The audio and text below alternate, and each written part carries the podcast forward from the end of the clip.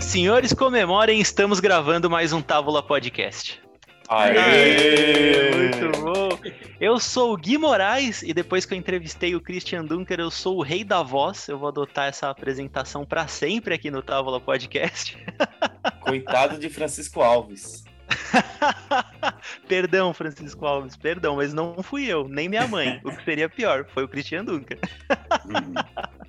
A gente está gravando mais um episódio sobre o Távola e esse ano a gente está dando uma sorte danada de poder falar sobre cinema nas suas mais diversas faces, nos seus mais diversos ângulos.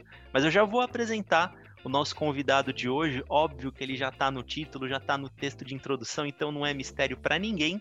Mas se vocês já o conhecem, vocês sabem que eu não ia fazer isso sozinho, óbvio. Eu trouxe meus camaradas, meus companheiros para me ajudar a não pagar nenhum mico na frente de gente tão gabaritada.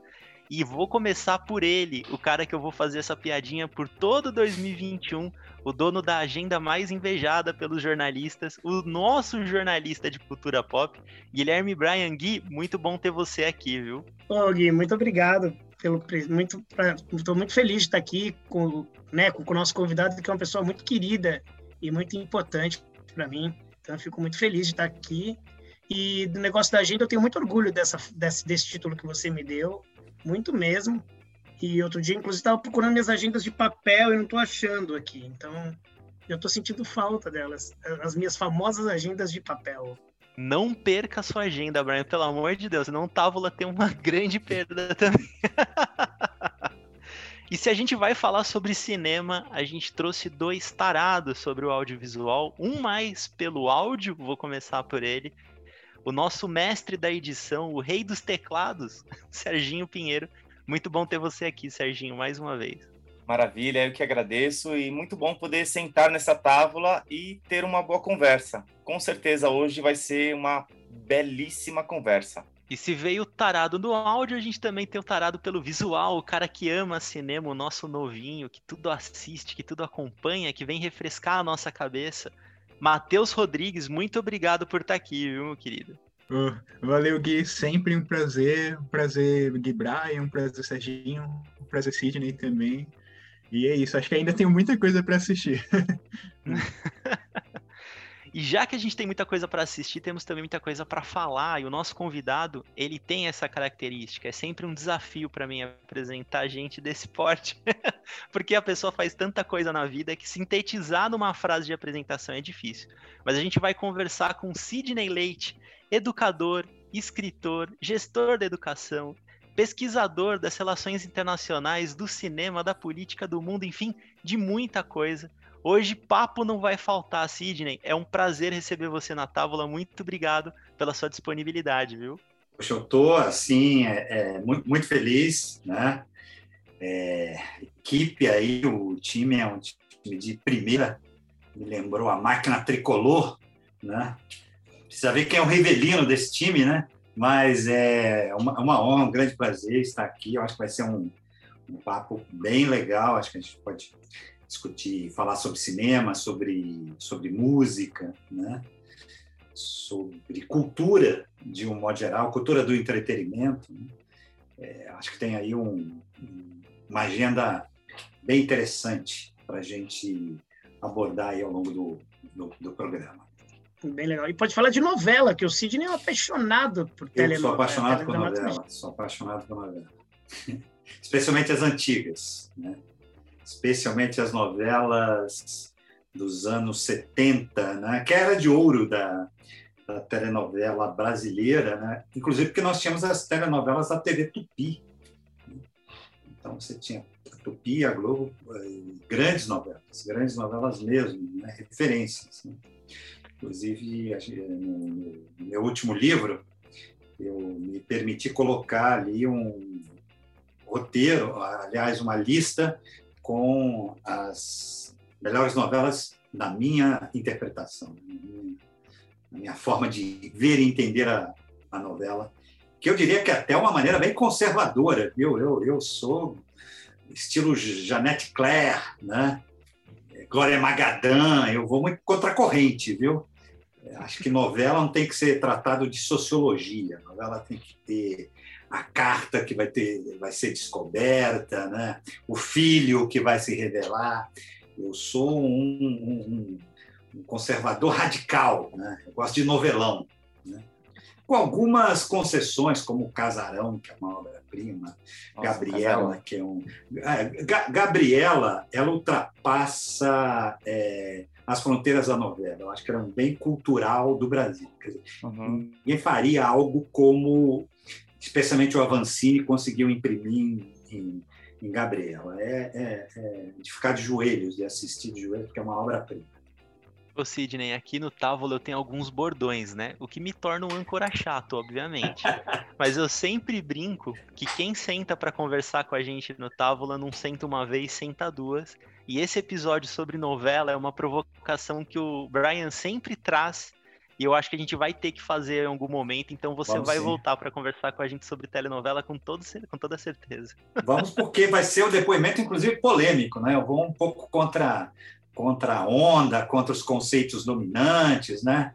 Essa crítica de novela meio Nutella. Eu sou sou da linha da Janete, da Glória, né?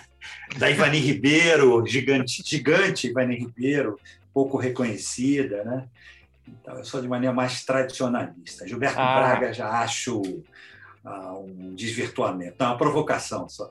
Quem, quem gosta de provocar e gosta de ir contra a maré, tem lugar é. garantido aqui no Távola, né? Opa, então acho que a gente vai começar e teremos, teremos uma série, o ciclo, né? Aí, ó, daria um papo incrível mesmo, porque eu fui olhar a lista do Sidney aqui no livro. E eu, e, obviamente, para criticar, né? Eu já, eu já questionaria aí o fato dele ter colocado o Rock Santeiro em sexto lugar. Mas enfim, já é uma já é uma, é uma obra é uma obra esforçada, é uma boa novela, mas Não, tô brincando. O Rock Santeiro também é uma novela espetacular, né? Mas eu sou. É... Bom, é, não sei se foi o Brian que me disse, mas que o, o Nelson Rodrigues, né? Estava sendo entrevistado e estava o Dias Gomes também, né? Aliás, o Nelson Rodrigues estava sendo é, entrevistado e o jornalista fez uma provocação que o Nelson Rodrigues não aceitou, né? Diz que o que ele pensava do maior dramaturgo do Brasil, Dias Gomes, né? Aí o Nelson Rodrigues teria respondido: ele não é nem o melhor dramaturgo na casa dele. É, nem na casa dele ele é o melhor, né? Que parar, né? Do, do Brasil. Muito bom, senhores. Vamos então, Serginho, aumentar a vinheta para a gente fazer o meu momento Bial na frente do Sidney Leite e poder começar o nosso papo que eu estou vendo que vai ser uma delícia. Bora!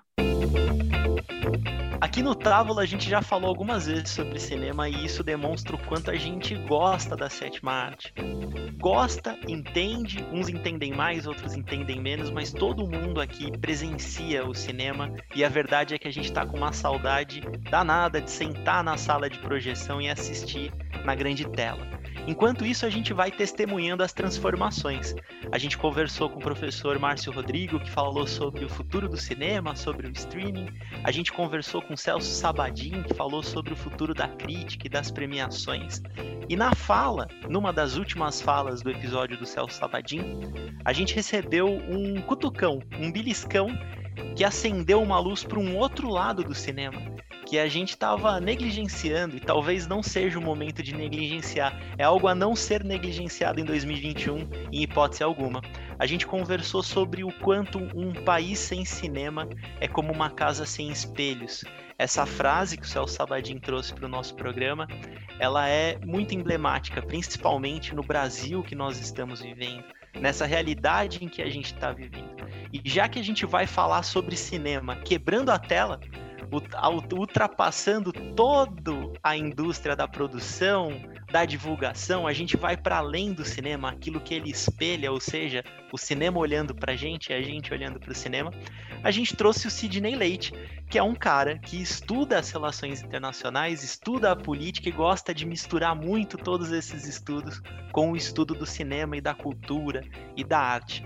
Então hoje, aqui no Távola, a gente vai falar sobre política desde o comecinho. Sidney, a gente sempre brinca que o Távola é uma arapuca, porque a gente vai, ah, vamos falar sobre cinema, ah, vamos falar sobre cultura nerd, vamos falar sobre quadrinhos, e aí a gente sempre acaba falando sobre política, porque a gente gosta. E como eu, Eu brinco também. que o... É, sempre. E como eu brinco que o Távola é aquela mesinha democrática no bar mais próximo da sua faculdade, que de vez em quando você descobre que seu professor também bebe.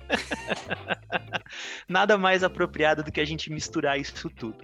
Antes da gente ir para o nosso papo, Sidney, conta um pouco sobre a sua trajetória, afinal, a sua trajetória profissional, a sua trajetória acadêmica e como Uhum. você aproximou essas duas áreas tão apaixonantes como o estudo das relações internacionais e o cinema. Eu, eu, eu diria que, que, a- que a minha trajetória tem, tem uma base, que é a história. Eu, desde de- de criança mesmo, com 10, 11 anos, eu tinha convicção de que eu queria ser professor de história. né? É, se- Sempre gostei muito de história. Inclusive, chegou um momento que eu, eu acabava me destacando. Né? Eu ia muito mal naquelas matérias de matemática, química e física, mas em história eu, eu acabava me destacando. Eu lia muito jornal, Jornal do Brasil, caderno B, né? Então nesse aspecto eu fui muito muito precoce. E então, portanto, a história acabou me levando a, a todos os lugares que eu fui, tá? Fiz o curso de história de, de graduação, vim eh, estudo no Rio, né, na, na UFRJ, um tempo muito difícil. A gente estava saindo do regime militar. A UFRJ não tinha verba nenhuma nenhuma. É, estudei no IFIX, o IFIX era cheio de gato, né? É, até aí nenhum problema, né? O, problema é que é, os gatos, né? É, digamos, as necessidades físicas do gato, do, dos gatos eram muito mal, né? E não tinha equipe de limpeza, né? Então era, era assim um prédio belíssimo, um prédio da época joanina, né? Lima Barreto estudou ali, é, é, entre outros, né? fez parte do, do curso de engenharia, mas a gente se sentia muito, muito abandonado. Né? A gente até brincava, aquele speak bem carioca, né? de que a nossa biblioteca era não era uma biblioteca de história, era histórica, né? porque o livro mais novo era dos anos 70. Né? A gente não tinha, não tinha uh, os livros recentes da Nova História, Foucault, isso aí a gente tinha que correr atrás né? e a grande vantagem é que está ali no centro, então tinha a Biblioteca Nacional, o Real Gabinete de Leitura Português, enfim, tinham, tinham muitas, muitas opções. Né? E aí eu, eu venho para São Paulo, faço mestrado também em História Social na Universidade de São Paulo, mas dentro de uma, de uma linha muito tradicional, né? porque a minha dissertação de mestrado, que é um texto completamente abandonado, né? que, é, que é um estudo sobre o pensamento republicano duas linhas de conflito, uma linha conservadora e uma linha que a gente poderia chamar revolucionária. Quintino Bocaiúva e Silva Jardim. É, é, é um trabalho, é, enfim, que é, tinha uma certa, uma certa dimensão burocrática. Né? Ter uma dissertação de mestrado, fazer dissertação de mestrado. Aí eu comecei a dar aula em instituições de ensino superior muito jovem, com 24 anos. Né? E já, já era casado, já tinha o, o primeiro filho. Eu, eu, me lembro muito bem quando eu tomei a decisão de estudar, uh, de fazer o doutorado. Né? Eu estava tava sentado e, e com uma, uma, um certo uh, cansaço diante de, de tanto trabalho, tantas aulas, né? E eu coloquei como obrigação fazer um doutorado, mas dentro de uma, de uma coisa que me desse muito prazer, que eu tinha que gostar e, e diferente, com uma certa ousadia. Né? E aí nasce o filme que não passou, Brasil e Estados Unidos na política da, da boa vizinhança, que é a minha tese de, de doutorado, né? em que eu comecei ali a, a engatinhar de tudo, né? porque em relação a... Aí eu, eu queria fazer uma observação que, que eu acho interessante, eu estava pensando sobre isso. Né? Eu comecei a gostar de cinema por intermédio da televisão, porque eu sou muito precoce, muito precoce. A minha primeira imagem de, de filme, jamais vou me esquecer, 1967, minha mãe estava assistindo né, a televisão, a Gata de Vison, que tinha uma apresentação inicial da Célia Biar, e eu, com três anos de idade, né, sentei, coloquei, sentei coloquei a cabeça assim nas pernas da minha mãe e assisti com ela Rastros de Ódio. Né, assisti Rastros de Ódio. Jamais vou esquecer, terminou o filme, a minha mãe falou, que filmaço! E aí eu comecei a gostar de filme, né, de, de, de assistir com ela. Né? O, o Rastros de Ódio é assim, o primeiro filme marcante, o segundo é O Colecionador, do livro Colecionador de, de Borboletas. Né? São duas referências, e eu era bem, bem novinho. E aí, eu sou também de uma época que a sessão da tarde passava os grandes clássicos. Não passava essas bobagens que hoje passa. Passava os grandes clássicos, os grandes filmes. Inclusive filme italiano, não era só filme americano, filme italiano. E quando eu começo a frequentar cinema, com 12, 13 anos, eu morava na, na Ilha do Governador, tinha quatro cinemas. E era muito legal. Um cinema só passava filme italiano. Um filmes europeus em geral. E os outros, um, o Mississippi, que era o melhor, passava filmes americanos e brasileiros. E depois ficou difícil de assistir filme no cinema, porque com a censura, os filmes, os cinemas foram se especializando. Então aí só sobrou um filme, um cinema, o Cine Guarabu, que sempre era uma passava primeiro um filme de que a gente chamava filme de kung fu e depois uma porno chanchada que a gente assistia escondido porque tinha um lanterninha a gente ia para o banheiro esperava começar outra sessão e né, por exemplo assistia Ariela um filme proibidíssimo né assim eu, eu assisti com 13, 14 anos de idade, não sei quantos anos eu tinha, porque a gente usava dessa, desse, dessa estratégia. Agora, na ilha tinha uma grande vantagem, só para fechar, para não ficar uma, uma resposta muito longa. Tinha um drive-in na entrada da ilha, que passava as grandes produções hollywoodianas. Também sob censura, claro, censura.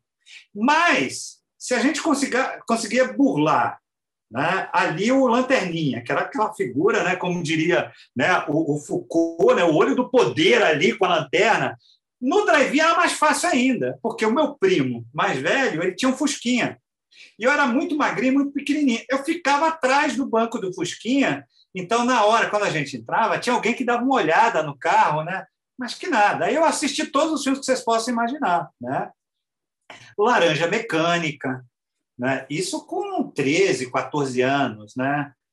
Ah, um, o Tubarão, Tubarão que, que, que tinha, né?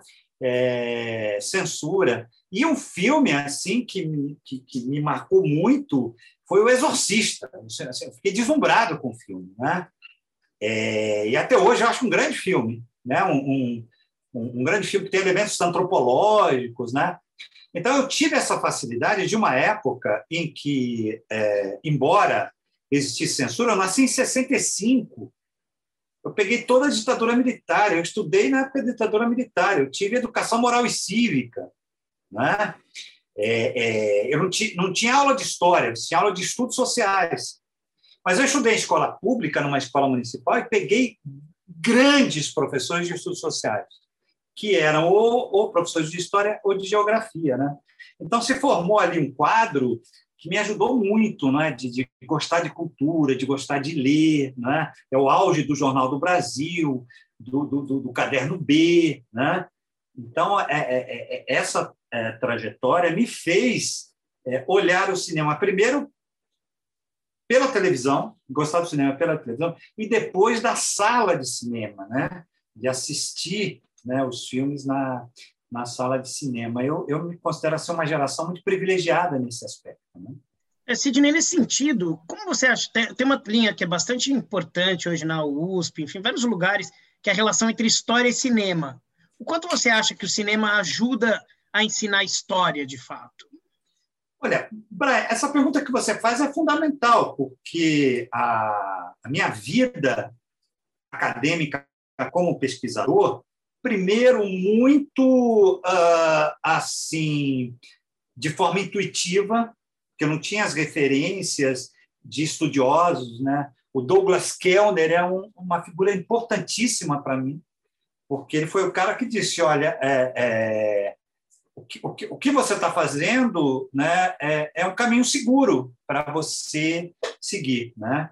Então, eu escolhi, no, no meu doutorado, também é muito precoce, né? eu tinha, quando eu comecei o doutorado, eu tinha 26 anos, terminei com 28, né? É, e eu escolhi o filme como fonte, o cinema como fonte, primeiro que eu aprendi fazendo. A minha orientadora, uma orientadora brilhante, mas era uma a Nancy Leonzo de metodologia da história. Ela, ela aceitou, né? mas ela disse: eu não posso te ajudar em nada. E ela acabou tendo a contribuição que talvez seja o melhor melhor parte da tese, que é o filme que não passou. Foi a ideia dela, né? E ficou, a gente colocou no, no título, né?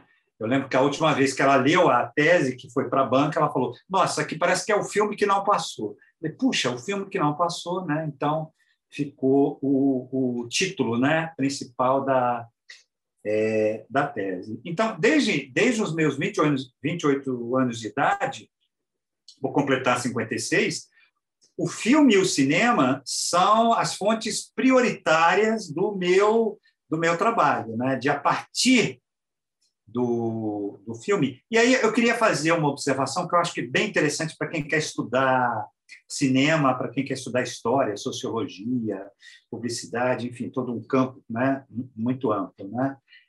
É, um filme, seja ele qual for, desde uma, de, de, um filme chamado de arte, de cultura, até um filme de uma linha mais, mais popular, ele é muito rico em informações. Né? É, é uma fonte que você pode explorar sob diversas perspectivas. Né? Daí, com o tempo, você vai escolhendo a sua metodologia, a forma como você vai olhar aquela, aquela imagem e, em movimento. Né? Então, eu, eu, quando comecei a elaborar o projeto de doutorado, eu tinha uma visão, ah, eu vou pegar o filme como exemplo, mas os filmes que eu fui assistindo, né, o meu doutorado é, é, basicamente sobre a política da boa vizinhança, os filmes que foram feitos por Hollywood sob encomenda do governo americano para é, se aproximar da América Latina. Então você tem aí um, um, uma lista enorme, né, de, de filmes, desenhos animados que envolveram Orson Welles, é, Walt Disney, né, personagens importantes. Né, Zé Carioca, né? Do Zé Carioca, tudo isso faz faz parte desse contexto. E à medida que eu fui, que eu fui que eu comecei a assistir os filmes, eu percebi, gente, eu preciso entender a linguagem. É? Esses filmes estão dizendo muita coisa que eu não estou conseguindo ler. É como se eu estivesse diante de um texto né, escrito no outro, no outro idioma. E aí eu comecei a estudar linguagem cinematográfica, imagem, estratégias narrativas, né? E isso me ajudou, uh, penso, né, a fazer uma abordagem mais original, mais interessante. Mas no começo eu estava muito sozinho. Depois, quando eu, quando eu li ali, aquele livro Cultura da Mídia, do Douglas Kellner, em que ele, ele, ele, ele fazia aquilo que eu, que, é, eu sempre quis fazer. Né? Eu tinha uma referência, e a partir dessa referência, é, infelizmente eu não conhecia na época da minha tese, mas o, o meu primeiro livro, que é o cinema, o, o cinema manipula a realidade, é, já há o Kellner, né? O segundo livro, que é o livro que eu acho que eu gosto mais, é o melhor livro que eu escrevi, que é aquele de História do Cinema Brasileiro, né? E esse último livro é, já né, consolida o, o, o, livro Relações Internacionais, Música, Cinema e, e Terrorismo, já consolida, é, consolida este referencial né, de ver o filme como uma fonte riquíssima de é, entendimento da história, da, da, do, do, contemporâneo, do coetâneo, né? com um olhar bem do, do, do, historiador que não reduz a fonte. A fonte é muito contundente. Né? Eu, eu sou muito influenciado também pela escola inglesa de historiadores, Hobsbawm, Hobsbawm Thompson, né? que é a, o protagonismo da fonte, não reduzir a fonte à teoria, né, que é a linha da New é, inglesa, muito, muito, muito polêmica, deu grandes debates, inclusive. Eu tenho uma carreira, uh, uh, já, já vou também aí provocar, eu tenho uma trajetória política paralela, né, porque eu fui da juventude, isso o Brian não sabe, O Brian sempre me achou muito conservador, mas eu vou surpreender ele agora.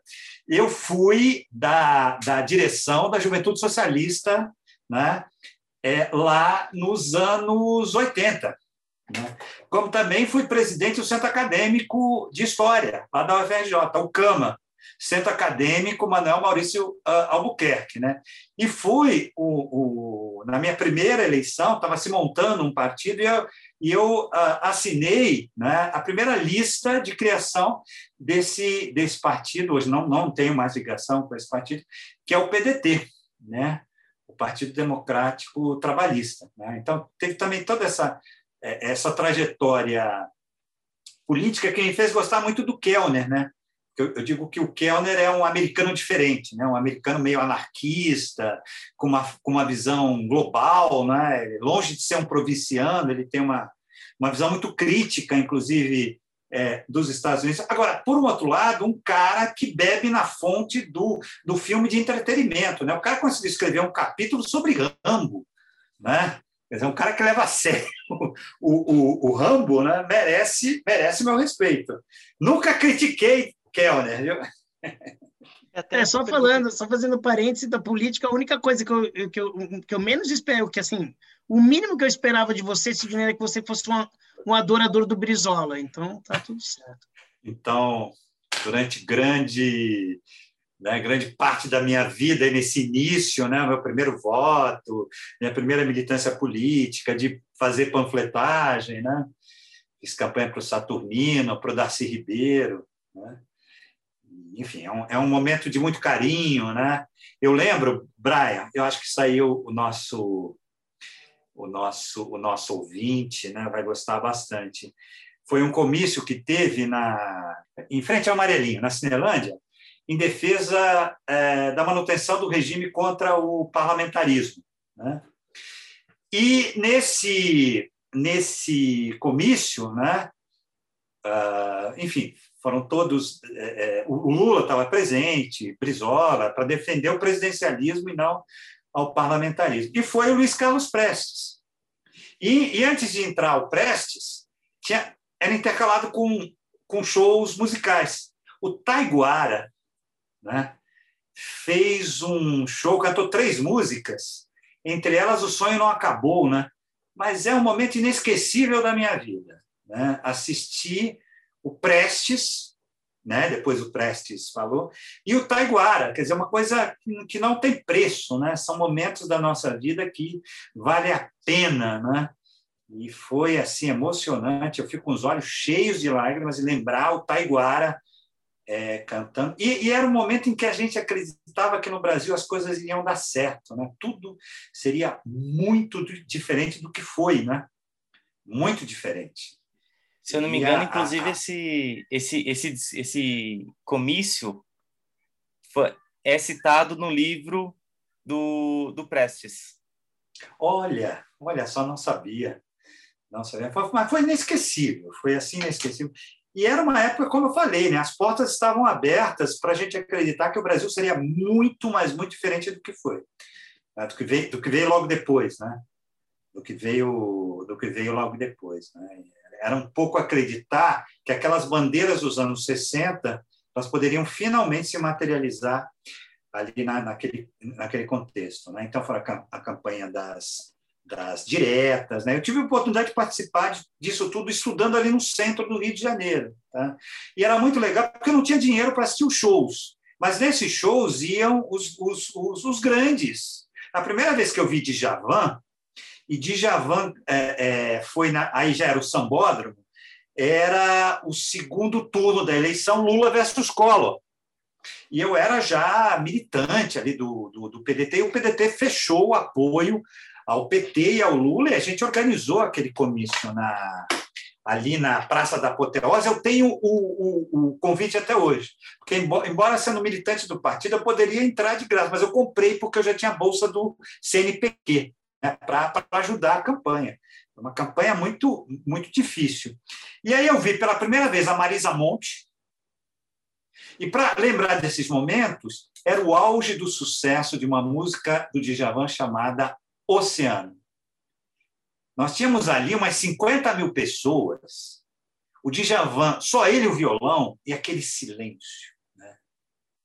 Quer dizer, naquele show foi o Gil, que eu adoro, foi o Chico, foi Caetano, foi todo mundo. Né? Mas o Djavan é inesquecível ele cantando Oceano. É bom ser mais velho por conta dessas memórias, viu? dessas lembranças. É até isso que eu quero aproveitar, Sidney, porque como você nasceu na década de 60 e você é um estudioso do cinema, da política, das relações internacionais, você foi, é, em alguns aspectos, muito privilegiado como estudioso, por mais que as dificuldades de ter nascido nessas décadas, né, é, enfim, infinitos obstáculos para sua vida, mas você pôde observar e testemunhar transformações importantes no cinema americano, no cinema brasileiro e na política desses dois países, né? Eu queria que você conversasse um pouco, especialmente sobre o cinema brasileiro. Como é que você acompanhou, através da régua do cinema brasileiro da década de 60 para cá, né, as transformações e as efervescências que o próprio país foi sofrendo uhum. e está desembocando agora. A gente está vivendo, infelizmente, uma nova fase do cinema brasileiro em que ele se vê ameaçado, né, com a, com a, a Cinemateca aqui em São Paulo, a gente já falou diversas vezes no Távola, entregue às moscas, né? Infelizmente é uma administração que não dá a importância que ela tem. E, e com novos expoentes batalhando muito para continuar fazendo um cinema de qualidade aqui dentro, né? Sim. O cinema brasileiro também entrou de uma forma muito precoce na, na, na, na, minha vida. Quer dizer, eu, eu comecei a fazer o meu curso de História com 17 anos, com esse privilégio da UFRJ sendo centro do Rio de Janeiro, pertinho da Cinelândia, Largo da, da Carioca, né? Então, eu, eu passei a ser um frequentador uh, assíduo, né? ali do centro, porque já era uma época então, que, que eu já estudava e tinha bolsa, né? Eu tive essa essa facilidade de me envolver em projetos de pesquisa, e eu gastava tudo com com livros né, e com é, cinema. Né? Então, eu, eu, eu, vivi uma, uma época de ir ao, ao cinema para assistir filmes brasileiros e grandes filmes brasileiros. Grandes filmes brasileiros. Né? E logo depois, algum tempo depois, eu sou convidado para escrever um livro sobre o cinema brasileiro. E aí eu eu organizei toda a minha, a minha memória cinematográfica, né? E esse livro é um livro que me dá assim muito prazer de lembrar dele. Primeiro que é um livro sobre cinema brasileiro, um livro sobre a história do, do, do cinema brasileiro. E a forma como eu escrevi é, o livro de sempre valorizar os filmes. Né? Ele, ele, não é uma história da indústria do cinema brasileiro, da indústria cinema, é uma história dos filmes. Claro que eu falo da Vera Cruz, eu falo né, na Atlântida, eu falo da Globo Filmes, mas a, a minha concentração é, é, nos filmes. Né? É, é, é, é, o principal aspecto né, que diferencia o meu livro, que eu acho que de outras, outras obras com esse perfil, é, é o impacto do, do, do, filme como o protagonista da, da história e dos, dos diretores. Né? Eu sou da, daquela, daquela escola de estudos é, cinematográficos, de crítica cinematográfica, que para mim não é, o, o filme é uma obra do diretor. É um pouco legado da Nova Vague, André Bazin, é, de ver por trás do filme a caneta é, autoral é, de, um, de um diretor. E o meu livro contempla muito, é, é, é um livro que tem um um rigor acadêmico, mas que também é muito elogioso em relação, por exemplo, a Nelson Pereira dos Santos, ao Glauber Rocha, que é uma figura-chave que me fez gostar é, muito de cinema brasileiro. Né? E, um, sem dúvida, Deus e o Diabo na Terra do Sol é um dos melhores filmes já feitos na história do cinema. Não há nada, não é, não há nada parecido. A forma como ele conseguiu né, ali contar uma história que já havia sido contada por diversas vezes, né? mas é, para mim, sem sombra de dúvida, uma obra-prima. Né? Sem licença nenhuma, os grandes diretores reconhecem, inclusive diretores americanos, é, europeus, o que ele consegue ali na, naquele filme né, é, de fato, a gente ter a certeza de que o cinema é uma arte, né, de que o cinema é uma forma de dizer que permite uma abstração, um distanciamento que nos afasta da realidade e nos leva para ela é, de novo, com outro um outro olhar. E, é, Deus e o Diabo da, na Terra do Sol é um filme que para mim é um marco assim para eu gostar não só de cinema brasileiro mas é, do, do, cinema de um, de um, modo geral. É uma obra é, de contribuição né, para a linguagem e para a arte é, cinematográfica. E Glauber Rocha também me ensinou de especialmente Deus e o Diabo na Terra do Sol dessa relação entre filme e cultura nacional, né? filme como expressão dos, dos, de objetivos, sínteses né? audiovisuais daquilo que, um, que uma nação né? pode é, pleitear, né? das suas especificidades, das suas peculiaridades. Talvez hoje o cinema argentino não faça isso melhor do que o cinema brasileiro, por uma série de é, perspectivas. Né? Mas um, um, certo cinema brasileiro que se desenha, eu diria, desde o final da Segunda Guerra, mas que vai se materializar, sem dúvida, nos, nos, anos, nos anos 60, né? com, com o cinema novo e, os, e grandes filmes que nós temos nos anos, nos anos 70 também, mais esparsos, sem constituir um, um movimento, mas a gente a gente continua nos anos 70, né, a, a fazer, né, mesmo nos anos 80, a fazer grandes filmes. Né? Filmes que te. Você sai da sala de cinema. No Rio, eu saía da sala de cinema e ia para o Amarelinho, que eu soube, infelizmente, que fechou. Né? Também vou surpreender o Brian, tomávamos 40 cervejas, porque ia o grupo de, de história, né? lá o um grupo grande, a gente assistia os filmes brasileiros, né? íamos para o Amarelinho ia tomava cerveja, emendava. Lembro de uma professora que, não, enfim, que despertou outros sentimentos que não admiração intelectual, a Clara Góes, filha do Moacir de Góes, né? E eu, é um momento inesquecível, porque foi um grupo ao cinema, ela estava dando aula de história moderna, ela tinha voltado de Cuba.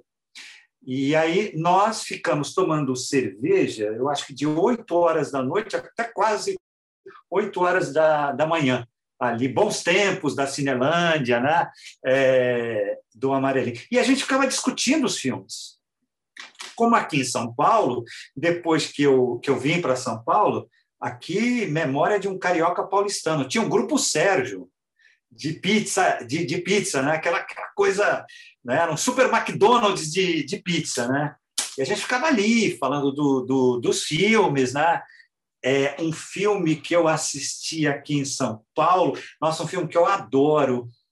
Filme que eu adoro. É um filme alemão chamado Uma Cidade Sem Passado, que é a história de uma menina né, que vive numa cidade que supostamente resistiu ao nazismo. Aí ela, ela estuda literatura e ela, de uma forma bem ingênua, ela resolve fazer um trabalho de conclusão de curso sobre como era a cidade dela na época do Terceiro Reich. E aí ela começa a descobrir o que não deveria descobrir, né? E aí eu me lembro que também eu, eu, eu fazia história né, na, na USP, acho que era mestrado, aí já tinha um grupo ali, a gente foi comer pizza e ficou falando. Do... Eu sinto muita falta disso, né, de, de filme que me leva depois a ficar conversando, a, a pensar, não é? Porque aquela velha discussão de que ah, é, tem esse filme, mas eu li o livro, ah, o livro é melhor. Isso aí não se sustenta, né? A gente está falando de duas coisas diferentes, né? Né? Um grande livro ele, ele vai te abrir todo um horizonte no campo da, da abstração, de você olhar o mundo sobre uma outra perspectiva. E o filme também. Né? A gente está falando de. de para provocar vocês, quer dizer, filme para mim pode ser mudo, porque filme para mim é imagem. Não me interessa que os caras estão. É uma provocação, tá? Mas filme para mim é imagem, né? Um grande diretor é aquele que consegue se expressar, né? Por intermédio dessa linguagem dessa linguagem é, visual, né? Por exemplo, eu gosto muito do, do, Tarantino, mas às vezes eu acho que aquela verborragia me, me, me deixa um tanto entediado, mas ele consegue também ser um grande diretor em termos da narrativa visual. Ali tem um equilíbrio né, que, que imprime grande qualidade aos seus filmes. Né? Mas eu sinto muita saudade dessa coisa de assistir um filme e depois ficar discutindo sobre ele, debatendo, né? É, mesmo e, e, o cinema brasileiro é, propiciava muito isso, até, às vezes até mais do que o cinema a, americano, né? Quer dizer, um, um, um, um, filme como Deus e o Diabo na Terra do Sol, ele é um filme de uma total atualidade para entender, né? Porque ele é, ele é um filme que fala do local para sobre o mundo, né? Se eu fosse, é, eu vou fazer uma comparação absolutamente louca, né? Mas nesse aspecto é, Glauber Rocha e Kant, Emmanuel Kant, são muito parecidos, né? Porque toda a filosofia do Kant né, é de um local, ele praticamente não saiu da cidade onde ele nasceu, mas ele, ele consegue é, é, falar sobre te, os temas mais universais possíveis, como é Deus e o diabo na, na Terra do Sol. Né? Ele, ele pega né, um, uma parte da história do Brasil e, e consegue imprimir ali uma, Terra em Transe também, Terra em também, mas eu sou daqueles que acha que Deus e o Diabo na Terra do Sol é o grande filme do, do, do Glauber Rocha. Ô Sidney, é, lembrei de duas coisas. É, uma, um fato curioso, né, que, enfim, no ano passado eu tive o privilégio de conversar com a Léa Garcia, e o primeiro filme que o Obama, o Barack Obama, assistiu, e que ele não gostou, foi com a mãe dele, a mãe dele adorou, que foi o Orfeu Negro. É, e tinha uma máxima do Gui falou sobre a Cinemateca, um dos fundadores da Cinemateca, enfim, fundadores do curso de cinema de Brasília, daqui da USP, é o Paulo Emílio Sales Gomes, e ele tinha uma frase que acabou virando quase que uma frase feita de alguma maneira, que é sempre repetida, mas que acho que faz muito, eu queria saber se você acha que faz sentido de fato. Essa frase que é o pior filme brasileiro nos diz mais respeito do que o melhor filme internacional estrangeiro. Sim, sim, sem dúvida, sem dúvida. Eu adoro essa frase. É, eu acho que, inclusive, eu coloco essa frase em um dos meus, dos meus livros. Né? E é, vou dar uma, uma faceta aqui. É, da, o, o Brian de bater papo, né? ele sabe disso. Eu, eu, eu não tenho, assim, é, nenhum preconceito em relação a, aos filmes eu assisto de eu assisto absolutamente tudo, tudo, né? É, inclusive são assisti muitos trapalhões, é, é, os, os, os, filmes de sessão da tarde, enfim, eu, eu, eu acho que eu não tenho aí restrições né, em, em relação a isso. E acho que mesmo esses filmes, sem grandes pretensões é, interpretativas da, da realidade brasileira, eles acabam nos, dizendo, nos falando muito sobre o Brasil. Isso se perdeu. Vamos aqui começar a procurar os culpados, né? Acho que os filmes da a, a, Globo Filmes não não conseguiu algo que a TV Globo, por mais que se critique ela, ela, ela, ela conseguiu, especialmente no seu auge, Boni, padrão Globo de, de qualidade, que é um pouco levar o Brasil para pra, as telas. Né? Ela, ela, conseguiu isso em muitas novelas, conseguiu isso em muitos programas. Né? É, é, verdadeiras, é, é, verdadeiros tratados populares da sociologia do cotidiano do, do brasileiro e, e, e, do Brasil de um modo geral. Então, eu concordo muito com essa frase, né? E fico bastante é, diria, nesse momento, muito desanimado de, de, de perceber né, é, toda essa desestruturação que está sendo que está sendo feita, embora, embora, né, a gente tenha ainda filmes muito legais, né, sendo sendo produzidos, dirigidos. Bacurau é um grande filme, é um grande filme. Acho que ele ele foi prejudicado por um, um, um contexto de debate, especialmente nas redes sociais, né, que é muito muito pendular, né? Ou é uma obra-prima ou é uma porcaria, ou é, é filme da Lei Rouanet, enfim. É, é, é, né? Então, eu acho que ele foi muito prejudicado, mas eu, eu, eu, colocaria ele dentro de uma, de uma tradição da escola brasileira de fazer grandes filmes, não é? de diretores sensíveis, de diretores que conseguem é, é chegar não é? a, mas essas especificidades culturais né, do, do, do, Brasil né, e trazer também temas de relevância universal.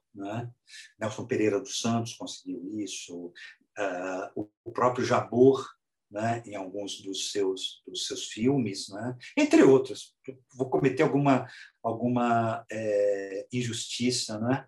Mesmo um filme que teve uma grande interação uh, popular, né, mas é, é quebrando aí um pouco fronteiras, o Central do Brasil. Central do Brasil é um filme que leva a Fernanda Montenegro né, ao, ao auge de interpretação. Aquela sequência que ela está no ônibus, segurando e olhando.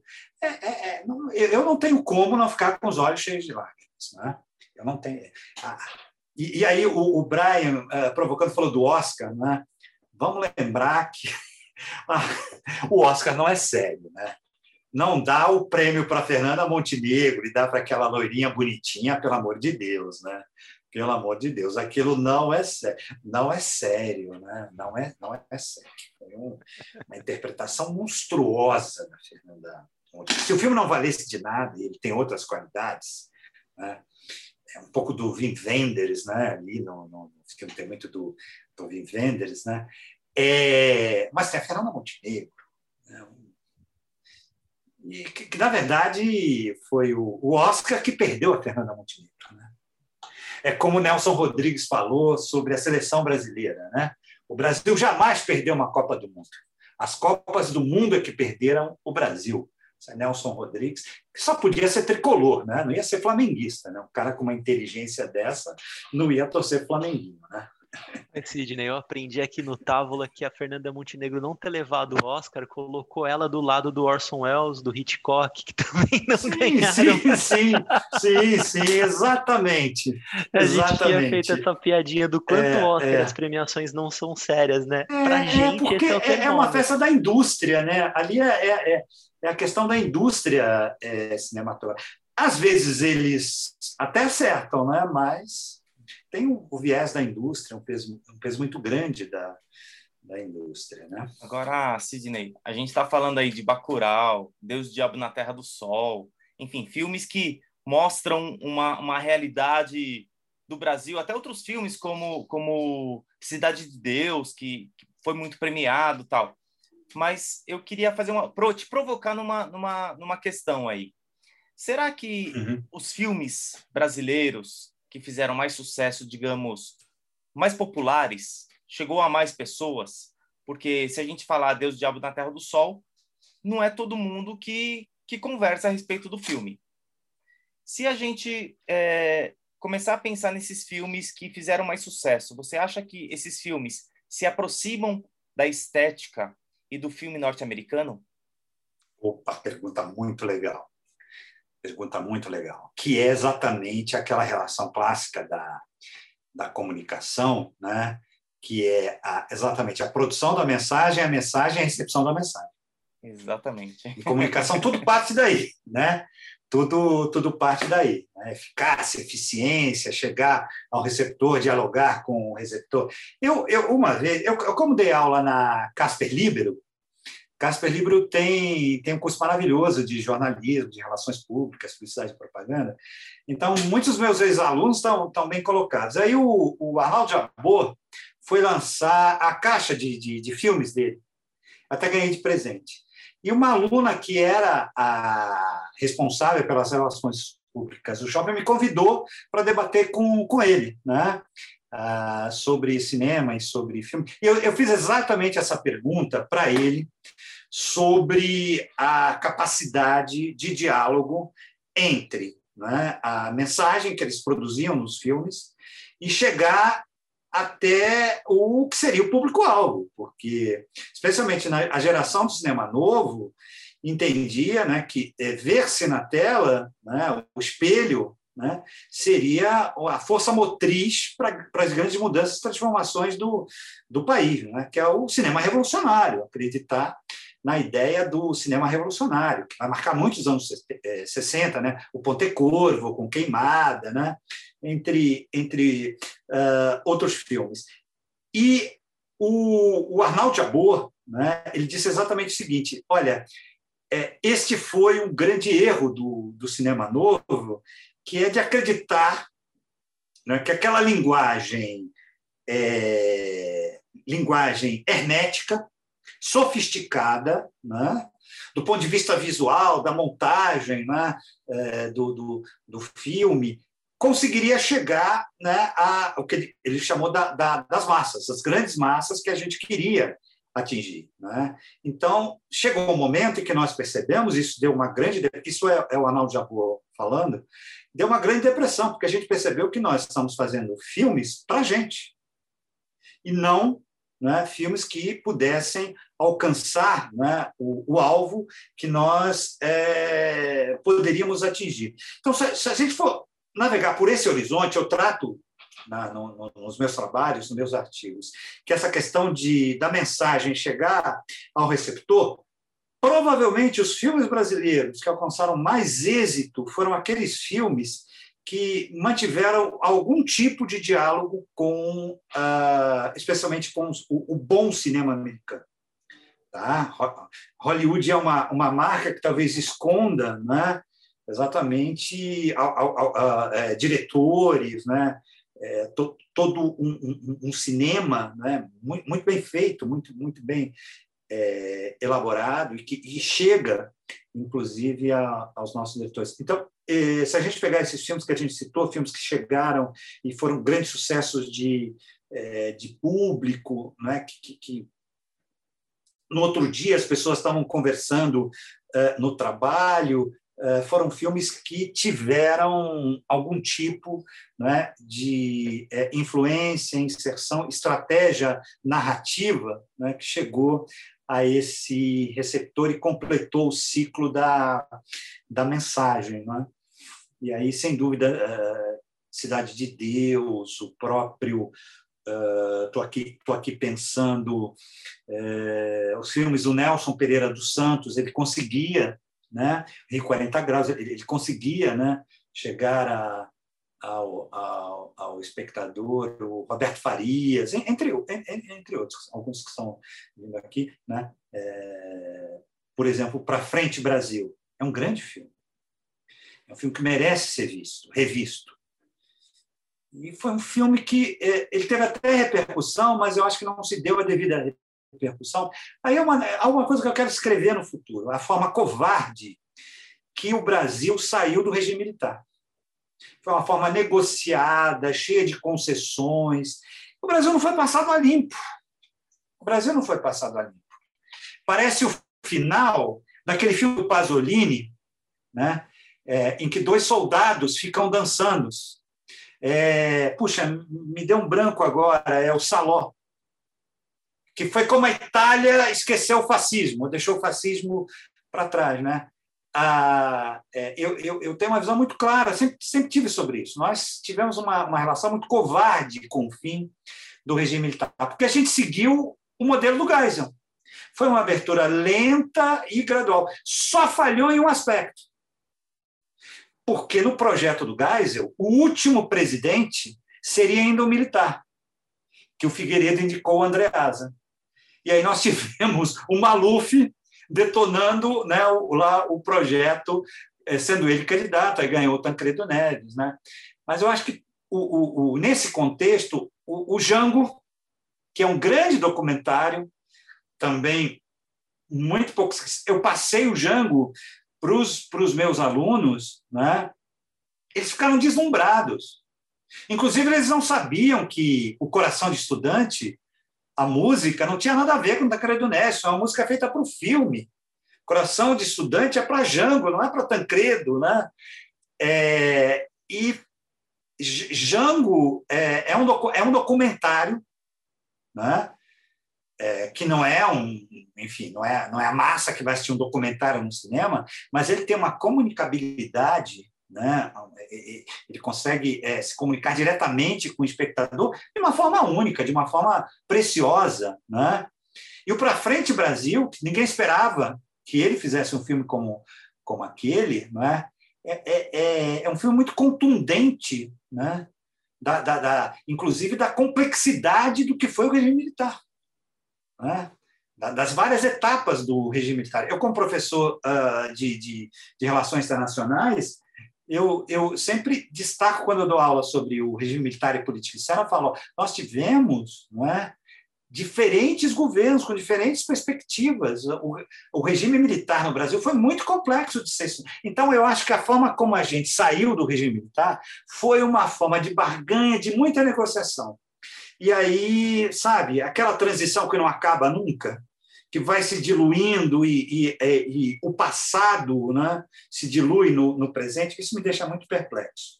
É, bom, oi Sidney, tudo bem? É, Opa! De... Oi, Matheus. Gostaria de aproveitar um pouco que a gente está falando bastante né, sobre é, cinema, história, e aproveitar uns ganchos que a, a sua fala deixou também nessa última pergunta do Serginho, sobre é, Bacurau, sobre o cinema revolucionário também, que achei muito legal que você falou agora, que também é, é um espelho da sociedade, né, uma força motriz para as mudanças sociais, e a gente está vivendo um momento especialmente delicado, e eu acho que a história também se relaciona muito com o presente, né, afinal, o, o presente faz a história. Então, eu gostaria de perguntar mais sobre é, filmes recentes, ou pelo menos filmes que se conectam com a atualidade, que a gente está vivendo, não necessariamente filmes populares, mas que podem servir como um bom espelho, filmes que merecem ser assistidos no momento que a gente vive. Eu, eu, não sei se eu não sei se eu vou contaminar a sua resposta, mas eu pergunto isso porque recentemente eu descobri o trabalho de um diretor que eu gostei bastante, que é o Felipe Barbosa, que ele fez Casa Grande, Gabriel Montanha. São filmes que estão relativamente disponíveis aí, é, de fácil disponibilidade na Netflix e no Telecine. E, nossa, são filmes espetaculares que acho que conversaram bastante com o momento que a gente está vivendo agora também. E, enfim, possuem histórias muito bonitas e muito sensíveis também, além, claro, do próprio Kleber Mendonça Filho. Acho que o Som ao Redor, é, o Som ao Redor é o meu filme brasileiro favorito no momento. Lindo, lindíssimo. Então, eu gostaria de saber quais são os filmes que você recomendaria para o momento que a gente vive, para servirem como espelho aí dessa força motriz revolucionária. Pergunta, pergunta bem legal, né? É... Penso que a gente tem uma mudança, também alguma coisa que eu quero escrever no, no, no futuro é inserir o tema da interdependência e globalização. Né? É, os, os, os, nossos diretores, os nossos roteiristas, eles, eles acabaram incorporando, é, às vezes conscientemente, às vezes não, uma, uma demanda um pouco mais ampla do que propriamente as mazelas, os obstáculos, o cotidiano, as desigualdades que caracterizam o nosso país e, e, e trouxeram né, também temas, temas mais amplos. Né? Uh, eu acho que, que, que, tem um cinema paulista muito interessante que fala da, da solidão, né, do, do da, da, vida solitária, né, mesmo numa metrópole, né, estando né, cercado de, de, de muita gente é, o tempo todo. Então, eu percebo uma, uma mudança, não saberia dizer para você a partir de quando, né? mas que o, o, o, cinema brasileiro começa a trazer também elementos mais, mais amplos né? dessas, dessas grandes questões que nós, que nós vivemos é, no mundo contemporâneo, os medos, as, as, as, grandes fobias coletivas, né? as, as, grandes inseguranças, a falta de perspectiva, né?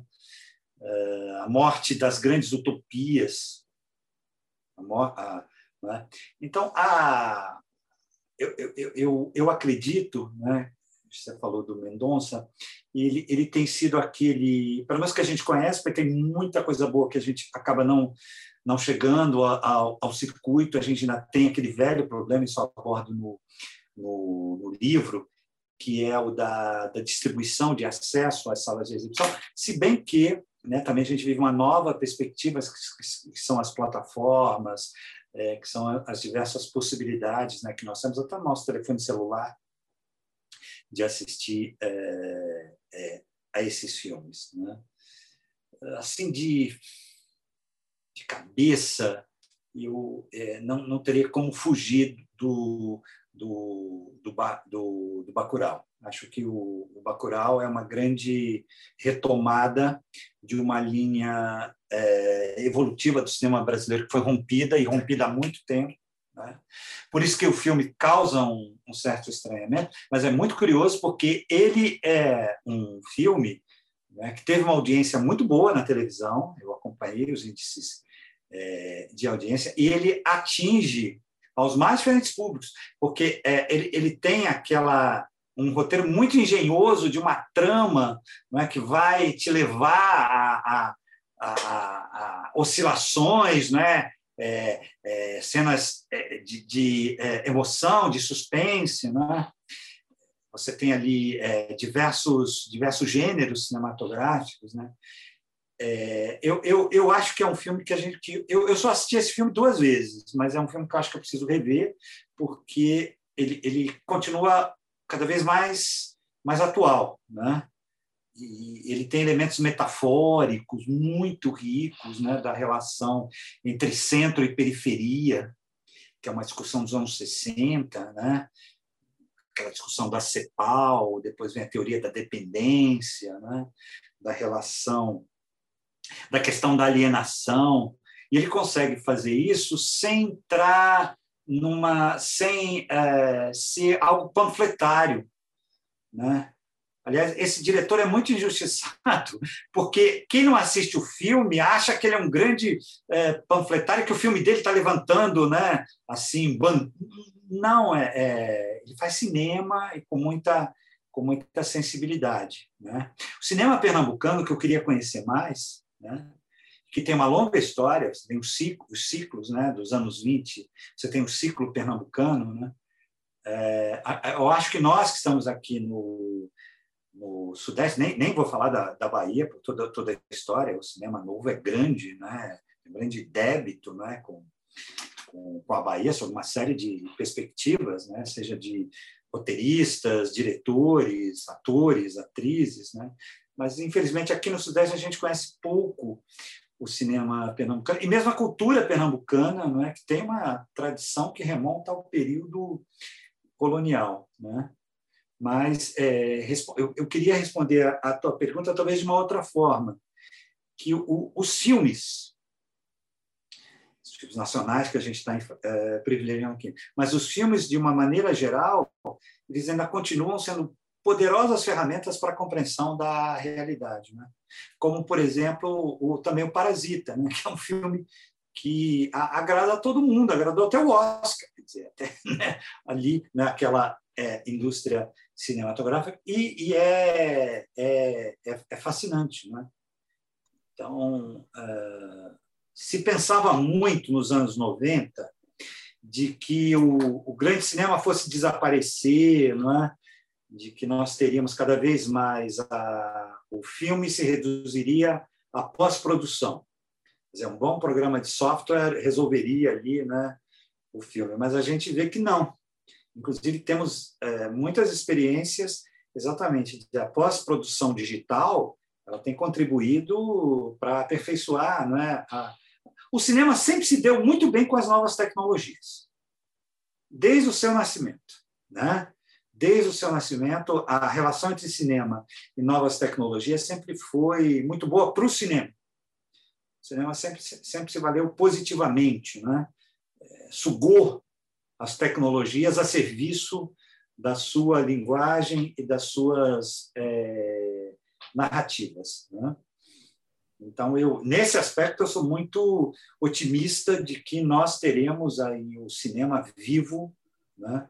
Pelas próximas décadas, né? e com ainda funcionando, entre outros aspectos, que não seja só o deleite, o entretenimento, que também eu não, não, não conheço nada melhor do que assistir né, a um filme para você é, se desligar e depois se religar, nutrido, alimentado né, pelos, pelos, é, pelos bons é, filmes. Né? Penso que isso não, não vai desaparecer. Né? Prova disso é como a Netflix, ela mesma, hoje investe na produção de, de filmes, de seriados. Né? É, assim como o Gui, você tem vários jargões aqui. O, Sidney tem um jargão bem famoso que ele não usou até agora, que é o divido as pessoas entre quem viu Rastro de Ódio e não viu, entre quem viu o céu de pedra e quem não viu. Enfim, é. senti falta desse jargão do Sidney. E aí vou fazer uma pergunta, Sidney, bem ampla sobre o cinema contemporâneo. Talvez rendesse seguir um outro episódio só sobre só com essa resposta, mas eu vou juntar aqui algumas coisas que eu acho que são bem relevantes, que é aqui nesse livro que é incrível, né, Relações Internacionais, Música, Cinema e Terrorismo, tem um item lá pro, mais para o final do, do livro em que o Sidney diz que Hollywood é uma péssima professora de história.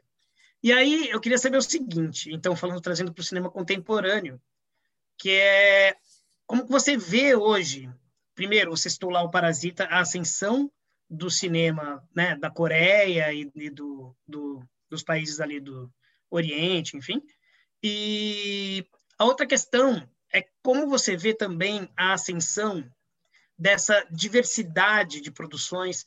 Por exemplo, pela primeira vez o Globo de Ouro teve três mulheres indicadas à categoria de melhor direção.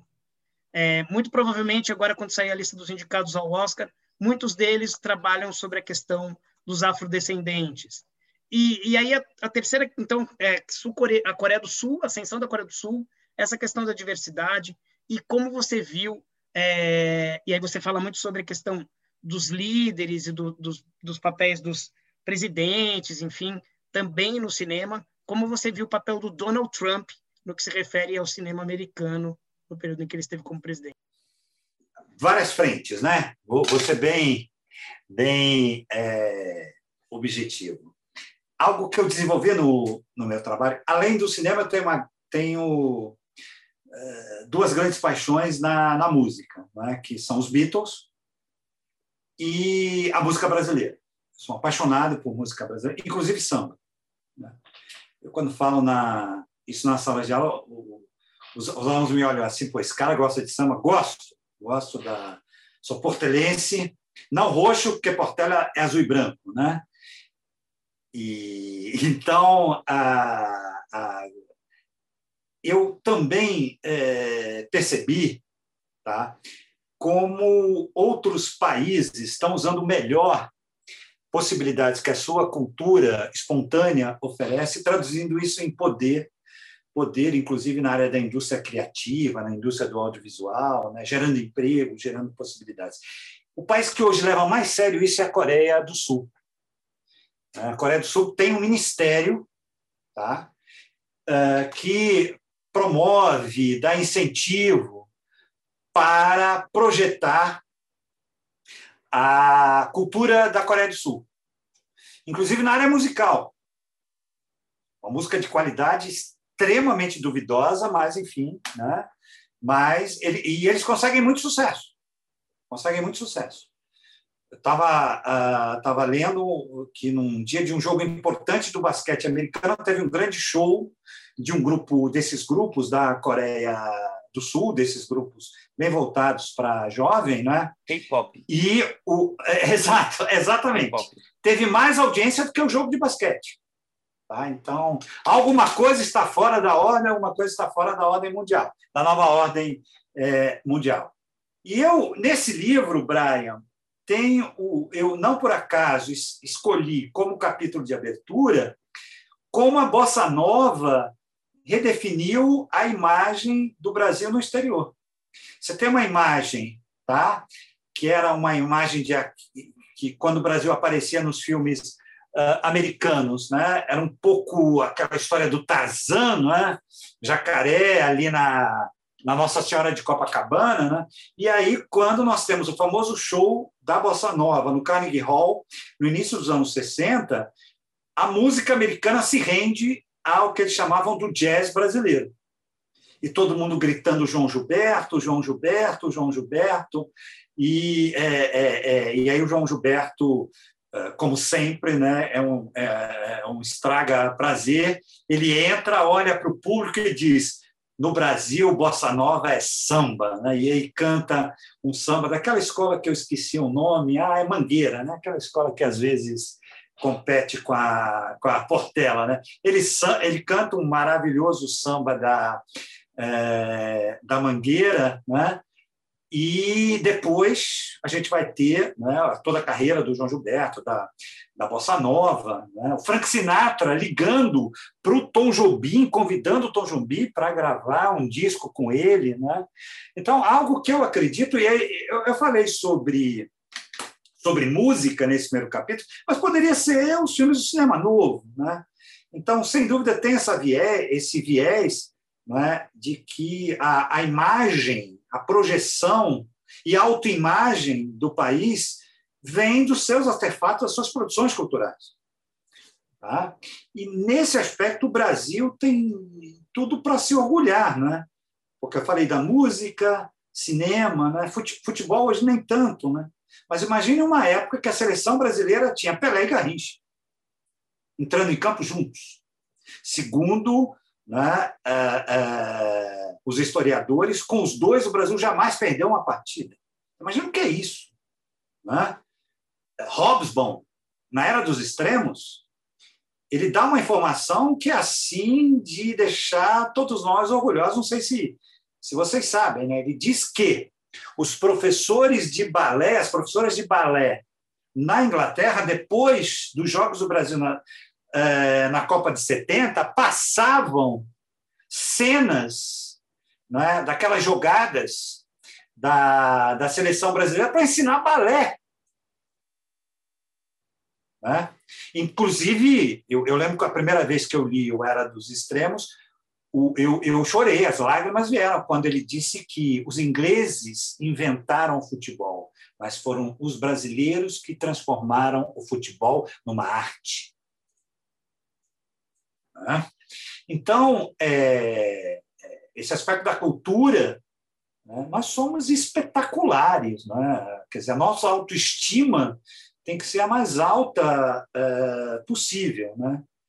E, infelizmente, a gente não está, não só prestigiando, viu? a gente está deixando isso. Eu conversava muito com o Brian, né? de mesmo a TV Globo, como a TV Globo nos anos 70 tinha, e, e até início dos 80, tinha grandes programas musicais. Né? né, grandes programas é, é, musicais. O melhor da música brasileira, você também né, assistia e escutava pela televisão. Até outro dia, o, o, o Boni, né, para ali fustigar né, os atuais responsáveis pela programação da Globo, mencionou isso. Né? Mencionou né, que não dá para comparar o Roberto Carlos com o Luan Santana. E olha que a gente está falando do Roberto Carlos. Tem lá, né? Tem lá mas, mas, mas sem dúvida não dá para comparar, né? Então, Boni, salve o Boni, né? Salve o, o Boni. Então, a, a, primeira pergunta é: sem dúvida, cultura é, é o, que eu, é o que é, que é chamado de soft power. É, é poder. Cultura é capacidade de influenciar. Cultura abre fronteiras comerciais, industriais, né? E nós temos, temos tudo, está na nossa mão e a gente é, usa muito pouco. Já usamos melhor no passado, aqui o exemplo que eu dou no, é, no livro. Brian, me lembra do segundo aspecto que você. É, não, os outros aspectos eram o papel do Trump no cinema de Hollywood e as minorias, né? Que não é minorias, mas enfim, a diversidade, a presença maior das mulheres na direção, essa temática dos afrodescendentes, enfim. Acho, acho que eu consigo sintetizar, Brian. Tá? A, a vitória do Trump foi surpreendente. Tá? Surpreendente para todos os especialistas, é, para as pesquisas, né? E ela, ela acabou trazendo no médio e longo prazo algo muito positivo para os Estados Unidos. Né? Havia uma letargia na sociedade americana, né? um, um certo desligamento da vida política e cultural, né? que o Trump, não é nem para o bem ou para o mal, para o mal, ele, ele reacendeu isso ele reacendeu. Essa coisa do jovem voltar é, é a ir para a rua, do jovem, do jovem votar, né? de Hollywood recuperar né, as suas tradições de um olhar de um olhar crítico em relação à própria realidade, coisa que ela fazia muito bem nos anos 60, né, é, e, e, fazia com qualidade. Né? Adivinha quem vem para jantar lá né, com com o Sidney Poitier. Aquilo é um tapa com luva de pelica naquela é, é, classe média, elite americana que se dizia né, a favor dos direitos civis. Né? Sim, aliás, era uma classe, ali a família era uma família muito liberal, muito aberta. Tá, e aí? Né, diante daquela, daquela situação. Aí eu vou dizer uma, a, a coisa mais nobre da minha biografia, né? que eu gosto sempre de repetir. O meu nome, Sidney, em homenagem a Sidney Poitier. Né? O meu irmão assistiu a um filme dele e falou para minha mãe, né? ah, né? a minha mãe estava grávida, né? e a minha mãe encampou, e eu me chamo Sidney por causa do, do Sidney Poitier. Então, é, é, Brian, eu acho que o, o Trump, prova disso é a derrota. Né? A derrota dele é uma derrota o quê? Do aumento das pessoas indo votar, né? Da, dos, dos, artistas americanos, né, dos grandes artistas americanos se posicionando, né, é, enfrentando a, a, a, essa onda conservadora. Né. Então, pa, dentro desse contexto, o, o, Trump fez, fez muito bem porque ele provocou, né? ele instigou. Agora, eu acho que tem uma diferença, se vocês estiverem pensando, no Brasil. Tá? Talvez a sociedade americana mostrou uma parte dela, né? uma capacidade de articulação que eu não sei se a nossa sociedade vai conseguir. Tá? Eu não sei. Eu tenho dúvidas, tenho muitas interrogações. Tá? Se a gente vai conseguir se revigorar, né? de, de todos, os, todos os aspectos que a gente possa imaginar, né? retomar as ruas. É claro que a pandemia acabou, né? Então, eu acho que uma diferença é essa, embora a provocação a, a, uma visão de mundo é, com base no, nos princípios fundamentais do iluminismo, né? principalmente esse país que a gente precisa, que é a justiça social, eu, eu, eu não sei, eu, eu, eu, eu vou esperar para ver se a gente consegue né, é, ir numa linha parecida dessa da sociedade americana, que obviamente vai se traduzir em bens culturais que incorporam essa agenda, que, que levam essa, essa agenda. Né? Eu quero aproveitar essa, essa fala do Sidney, inclusive, Sidney, depois dessa sua declaração sobre a sua biografia, o subtítulo desse episódio podia ser Ao Mestre com Carinho. Ao Mestre com Carinho. É. Ao Mestre com Carinho. Ao Mestre com Carinho. que é um filme gente... bem, um filme interessante que merece ser relido e também a resposta do, do diretor de uh, Midnight Cowboy, ele fez o Conrack, que é o Almestre com carinho americano, com John Voight, na época que o John Voight era né, o John Voight, né, que é um professor loiro que vai dar aula numa comunidade né, é, negra numa ilha, né, que é a uhum. resposta ao Mestre com Carinho, que também é um dos meus filmes preferidos. É um baita filme. Mas baita filme? É um baita filme. Eu quero aproveitar esse encaminhamento para a gente colocar numa nova roubada. Não sei se o Brian te avisou disso, mas a gente encerra com indicações. E aí você se sinta à vontade para indicar o que você bem entender. Pode ter relação com o tema, pode não ter, o que você está curtindo de assistir agora ou de ler. Esse é o momento para indicar. E como a gente geralmente é um tipo de anfitrião um pouco mal educado e a gente sabe que muita gente chegou aqui para te ouvir, a gente vai te segurar até o final. então as suas recomendações ficam por último. Eu vou ficar por penúltimo hoje, gente. Eu tô nessa briga nos últimos três programas para falar primeiro. O Brian é muito rebelde, ele acaba me interrompendo. e nesse episódio, como eu sei que ele tá lendo, eu vou começar por você, Brian, que aí eu quero as suas indicações que eu, inclusive, já tô com o papel e a caneta na mão para anotar. Hum, eu, bom, eu tô lendo, tô acabando de ler o, tô lendo aqui o livro do Sidney, incrível, vou indicar o livro dele com certeza, né? Relações Internacionais, Música, Cinema e Terrorismo. É, já antecipar, acho que nem o Sidney sabe disso, mas a gente está finalizando um livro que eu organizei e que ele escreveu um texto sobre o Selva de Pedra, então a gente está em, tá, tá, em breve também. Estou lendo então todos os textos agora desse livro que está sendo finalizado. Estou terminando de ler o livro do Sabadim, que eu acho incrível. É, agora vai escapar o nome do livro do Sabadim, mas o livro do Sabadim sobre o cinema mudo, que é incrível. É maravilhoso o livro dele. E o cinema brasileiro também do Sidney, né? o cinema brasileiro das origens da retomada, que é um livro fantástico. É...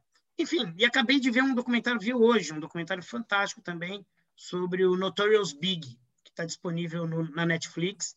Acho um artista incrível e adorei o documentário sobre ele. Só fazendo grifo aqui, o livro do Sabadin é Vocês Ainda Não Ouviram Nada, a Boa, barulhenta história do cinema mudo. Foi indicação no nosso último programa. Serginho, você vai na sequência?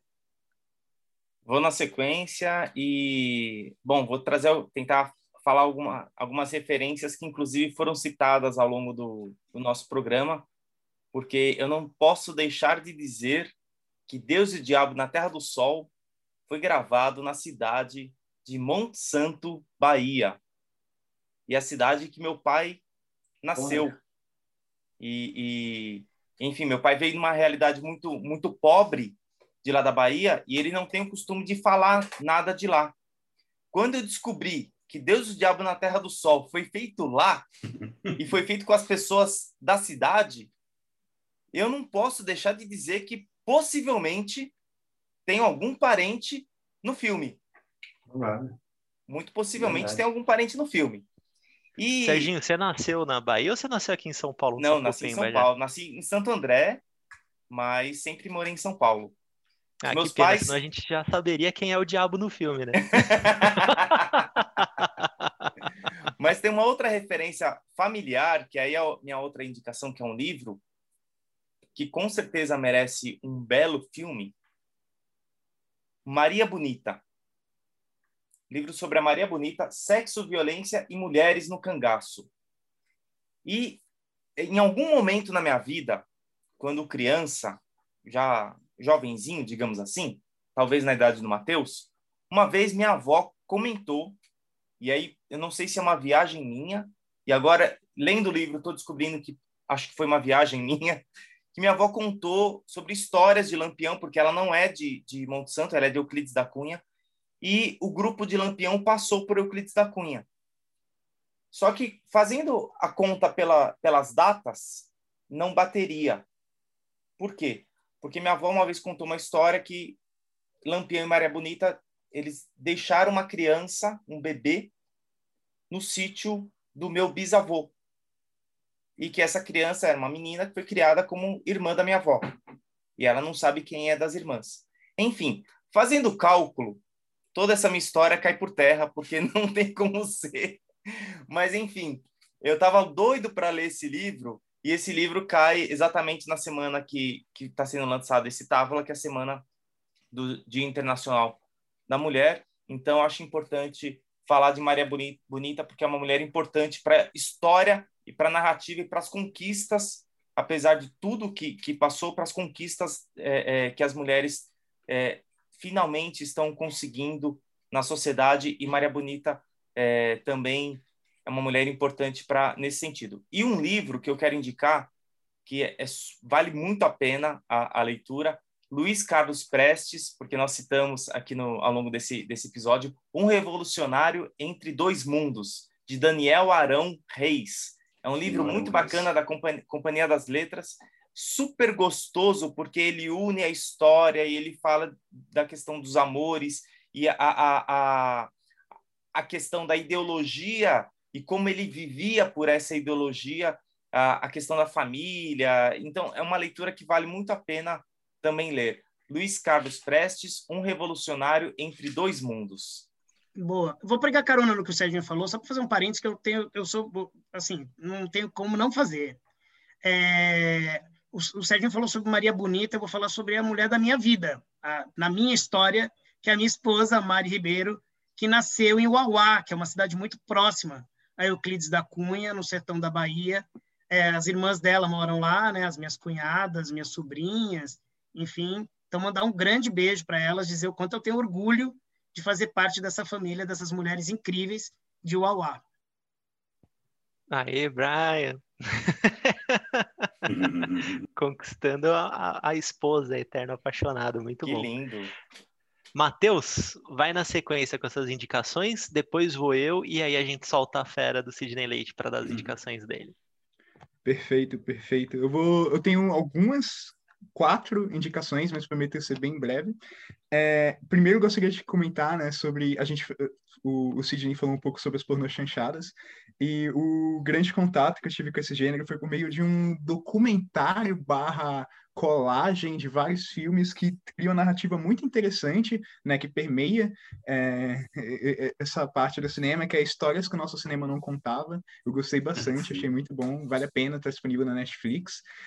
É, também gostaria de falar rapidinho que também o Gui, as minhas recomendações estão intimamente relacionadas com o episódio de hoje, mas que o Gui falou da Cinemateca também, um momento crítico que ela está passando. Existe uma página no Instagram muito boa de uma organização de, enfim, a, a, trabalhadores da Cinemateca, ex-trabalhadores da Cinemateca, ou pessoas apaixonadas por Cinemateca e por cinema, chama SOS Cinemateca, acho que eles estão no Instagram, que eles fazem um papel muito legal de divulgar né, a situação da Cinemateca e reivindicar algumas medidas. Eles já conseguiram muitas coisas importantes, mas ainda tem muita luta pela frente, então quem quiser tipo, apoiar, seguir, se informar, de alguma forma, vale muito a pena mesmo.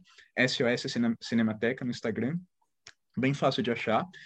E gostaria de falar também, né, que a gente falou um pouco sobre política e cultura, um texto muito bom para descrever o nosso atual mandante, né, o Jair Bolsonaro, que é do, escrito pelo João Moreira Salles, ele publicou na revista Piauí, chama A Morte e a Morte, Jair Bolsonaro entre o gozo e o tédio. Eu achei um texto excelente, acho que um dos melhores para definir o Bolsonaro, ele sempre me vem à mente. Oi?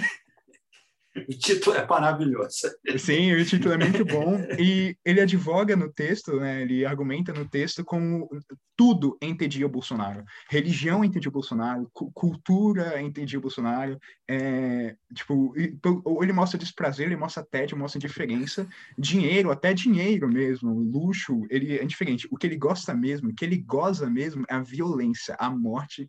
E isso fica cada vez mais notável. Então, esse é um texto que me marcou bastante. Se eu não me engano, é do ano passado, 2020. E por último, que a gente terminou o, o, programa falando um pouco sobre, enfim, a, a, como a cultura dos Estados Unidos foi muito provocada, né, por, de certo modo, por um Donald, um, mas eu gostaria de falar de outro Donald também, que acho que teve um papel mais positivo, que é o Donald Glover, que ele é espetacular, ele fez muito sucesso depois daquele videoclipe do This is America, que ele também interpretou Simba, interpretou Lando em Star Wars, mas ele tem uma carreira artística muito interessante. Eu sou muito, sou extremamente fã dele, é, seja passando pela música, pelo teatro, cinema, televisão. Ele fez Atlanta, fez Community e estou muito ansioso. Ele está meio num num, num, retiro agora, né? Acho que depois bem, bem, merecido, né? Depois de expulsar o outro Donald do mal do poder aí, brincadeira. Mas que tá, enfim, teve filhos e tudo mais, mas estou ansioso para os próximos projetos dele, né? A sequência de Atlanta, outros projetos musicais ou qualquer coisa que ele tiver para mostrar para gente vale muito a pena. E essas foram recomendações, acho. E você, como um fã de community que nem eu, tá esperando o filme, né? Afinal, é a, o é. grande subtítulo da série, né? Sim, Seis Six temporadas um filme. Exato. Muito bom, Matheus. Obrigado pelas suas indicações. Eu vou retomar uma indicação do Távola. Sidney, eu estou construindo aqui uma, um criado mudo de, de livros que eu preciso ler conforme eu vou entrevistando as pessoas no Távola. E a minha indicação futura é, de fato, Relações Internacionais, Música, Cinema e Terrorismo, escrito pelo nosso convidado de hoje, Sidney Leite, foi lançado agora em janeiro de 2019 e é da editora Reflexão. Tá facinho de achar, eu não vou aqui ficar uhum. fazendo propaganda, mas você sabe onde você joga o nome com facilidade. mas é um livro bom para se ter e para se ler porque, de fato, essa relação do cinema com a política e com as relações internacionais é algo que chama muito assim, atenção. E esse papo com o Sidney me despertou essa vontade de voltar a ler sobre como o cinema reflete a nossa realidade, essa realidade tão difícil que a gente está vivendo, mas que, como o próprio Sidney nos disse, trouxe um, uma luz nos Estados Unidos de resistência, de novas movimentações, de novos acontecimentos, que isso também aconteça com a gente, já que a gente gosta tanto de se aproximar da cultura americana, que a gente copie eles nisso também. E já que a gente está falando sobre cultura americana, eu vou fazer uma breve introdução da minha indicação mais mainstream, vamos falar assim, que eu adoro filmes de máfia. É, foi por onde eu entrei no cinema, inclusive. É, eu, eu, me lembro muito pequenininho de, do meu pai alugar é, O Poderoso Chefão e alugar Guerra nas Estrelas. para me apresentar como os filmes favoritos dele e desde então essa tem esse tem sido o, o, minha zona de conforto no cinema. Eu sempre procuro um filme novo de máfia ou um filme de ficção científica para me reencontrar com as minhas origens como cinéfilo. E nessas eu acabei ficando muito fã do Martin Scorsese, que, enfim, bebeu muito do cinema de máfia, e eu acompanho muito o trabalho do Martin Scorsese. E, por sorte, ele não fala só sobre máfia, ele fala muito sobre cultura, muito sobre música, muito sobre os Estados Unidos em geral. E tem uma série, uma minissérie documental na Netflix que, Serginho, você precisa assistir, porque ela é o encontro de tudo que a gente gosta. É o encontro de conversa com podcast, é uma minissérie que poderia ser um podcast, inclusive, é, é, de bate-papo, de cultura, de vivência, que é Faz de Conta que Nova York é uma cidade. É uma minissérie dirigida pelo Martin Scorsese, no qual ele conversa sobre a vida e a carreira da Fran Lebowitz, que é uma, uma escritora que não poderia ser mais nova-iorquina do que ela já é. E foi muito gostoso, eu lembrei dessa série, Sidney, não ia falar sobre ela, mas foi muito gostoso porque quando você começou a falar sobre a sua vivência na Cinelândia, sobre a sua experiência como estudante no Rio de Janeiro, como você ia até o Amarelinho e bebia para conversar sobre os filmes que você é, é, tinha acabado de assistir, e é muito gostoso você ouvir sobre uma cidade que, enfim, você conhece ou você não conhece, como no caso eu ainda não conheço Nova York, de uma pessoa que vivenciou aquilo na sua mais íntima relação. Então, ela fala do cinema, ela fala do metrô, ela fala da relação com outras pessoas, e é uma delícia, porque a minissérie inteira é só ela falando e o Scorsese ouvindo. E é muito bom ver ele dando risada, reagindo, tendo ali aquelas interações com uma escritora. Então faz de conta que Nova York é uma cidade. O, o texto em inglês, agora eu lembrei do, do nosso Mário Barroso, que fez aqui a entrevista sobre tradução de quadrinhos, que ele é super contra não traduzir, mas nesse caso o, o nome em inglês é melhor, que é Pretend It's a City, que é finja que é uma cidade. E aí a sua imaginação já fica solta. Bom, Sidney, uhum. vamos para suas indicações que eu já me alonguei demais. Ah, o, o, livro que eu estou lendo, eu, eu, eu, eu tenho a de ler vários livros ao mesmo tempo. Tá? Então, tem um, um livro assim, digamos, mais é, sisudo do trabalho que eu faço agora, que é um livro sobre a, a, por que, que as políticas educacionais não dão certo no Brasil, tá? que eu acho que é um tema muito relevante. Né? Mas a indicação também de um outro livro que eu estou lendo, e eu acho que, que é um livro que tem muito a ver com o que a gente conversou, é Cidadania do Brasil, Longo Caminho, do José Murilo de Carvalho, tá? que ele vai é, traçar né, como, como se deu uh, no Brasil a construção né, da, da ideia de cidadania, que é bem diferente do que aconteceu na Europa, nos Estados Unidos. Né? É um livro bem legal, estou tô finalizando, a gente, inclusive, está chegando exatamente a, uma fase mais contemporânea da história da cidadania no Brasil. Eu recomendo, é um livro muito gostoso de, de ler. E aí eu vou. O último filme que eu vi, na verdade, não foi filme, foi uma série do, do Netflix, que foi Cidade Invisível.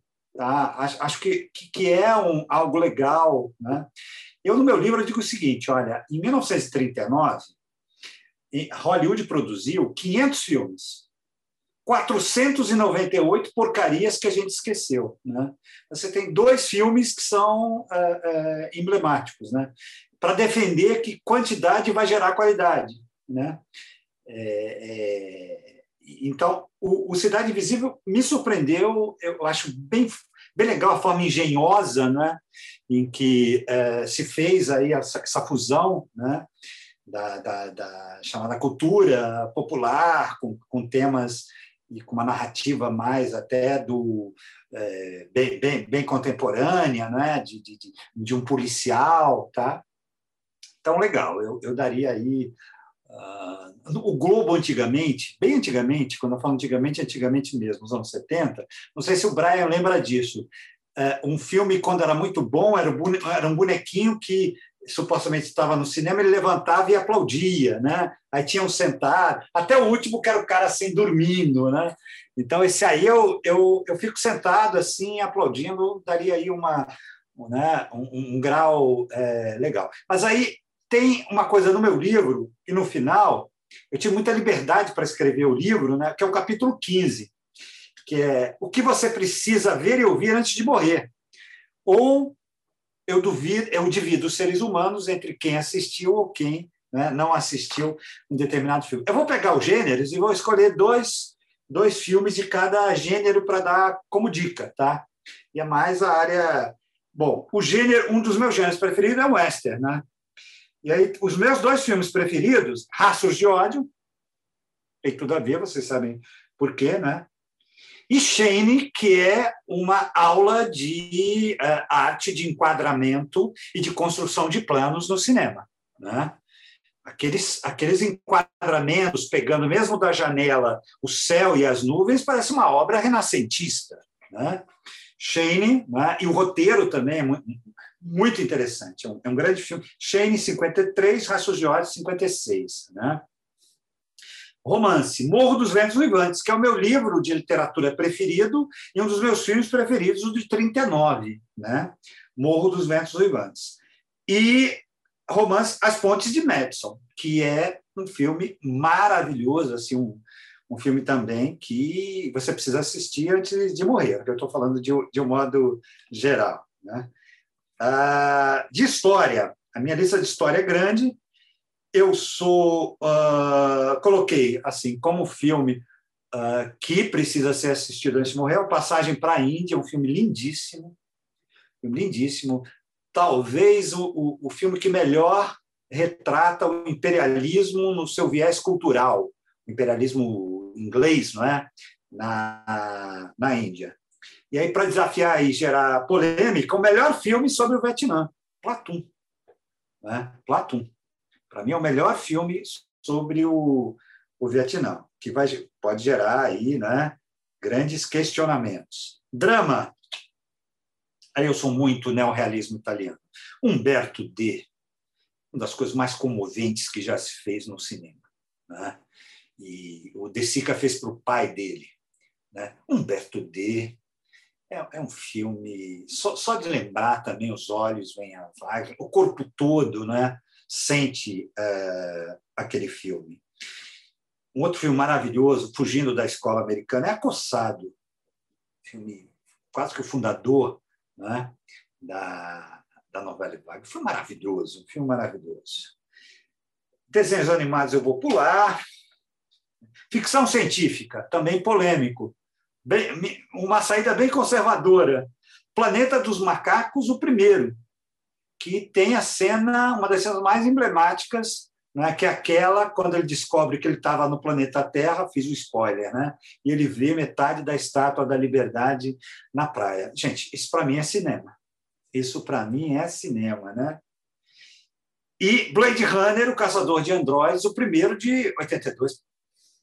Espetacular, espetacular uma aula de filosofia, de existencialismo. Né? Estamos só no mundo. Né? É Sartre, é Sartre. Né? Nem Sartre escreveria um filme tão existencialista quanto Blade Runner, o Caçador de Androides. Qual é o melhor filme de Hitchcock? A Sombra de uma Dúvida, que é um filme que ninguém fala, tá? e que era o filme preferido dele é o filme que não precisava ter diálogo, porque é um filme de imagens. O trem chegando, a sombra, né? A primeira sequência do filme que ele não mostra o, o corpo do assassino é expressionista, né? Parece Nosferatu. Você vê a sombra. Isso é cinema, né, gente? Estamos falando de cinema, tá? É, ah, coloquei aqui Nosferatu, de 1922. Genial, genial. É o cinema né, construindo a sua linguagem. Comédia e musical. Uh, comédia, A Vida de Brian. Não tem mais espetacular do que a, a Vida de Brian. E aí, um bem é, para você esquecer do mundo e ficar rindo o tempo todo. Um convidado bem trapalhão com Peter Sellers. Gente, que filme é esse? Que, que né? você, esquece, você pode estar com o maior problema do mundo, pandemia, coronavírus, é melhor do que vacina, né? É, esse filme. E aí estão as minhas dicas. Vou terminar com as minhas duas novelas preferidas e as minhas duas músicas preferidas. Tá? Novela Selva de Pedra, de 72. Né? Dramalhão, inspirado né? numa tragédia americana, que é um, um best-seller, que depois virou um grande filme né? É, também. E, Gabri... gente, Gabriela é uma obra-prima da cultura brasileira, televisiva, audiovisual. Né? A cena da, da Gabriela pegando a, pegando a pipa, né? Quem não, né? Entre outros, né? É, como, como diz um amigo meu, o Avancini se superou. Até o Mário Gomes dá um show na novela. Quer dizer, para ele fazer o Mário Gomes, né, da, ter uma grande interpretação, né, se superou. E as duas músicas, a, a, a primeira, o, o Brian vai discordar peremptoriamente, né, que é a música que deveria ter vencido e venceu o Festival de 67, porque era melhor que é ponteio. Ponteio é muito melhor do que Roda Viva, do que é, é, é, Alegria, Alegria. Eu só tenho dúvidas em relação a Domingo no Parque, mas tudo bem, tudo bem, né? E outra música que me faz arrepiar, que são os três apitos do Noel Rosa. Quando o apito da fábrica de tecidos vem ferir os meus ouvidos. Meu Deus, meu Deus. Eu poderia colocar todas as músicas do Chico Buarque, porque também esse daí está acima do Deus, né? acima do bem e do mal. Né? Como no futebol, Deus é 10, mas Romário é 11. Né? É isso aí, espero que eu tenha ajudado aí vocês, porque a equipe é espetacular e que nosso programa tenha sido bem agradável. Brian, antes de eu agradecer o Sidney, ele destruiu a, o nosso quadro de indicações. Ele foi mais revoltoso do que nós mesmos, porque a gente começou, Sidney, com é. um só uma indicação só. Aí o Brian, eu já falei, ele é muito rebelde. Ele chegou aqui fazendo várias indicações. Aí agora o quadro tem as. O Matheus já foi. Eu detonei.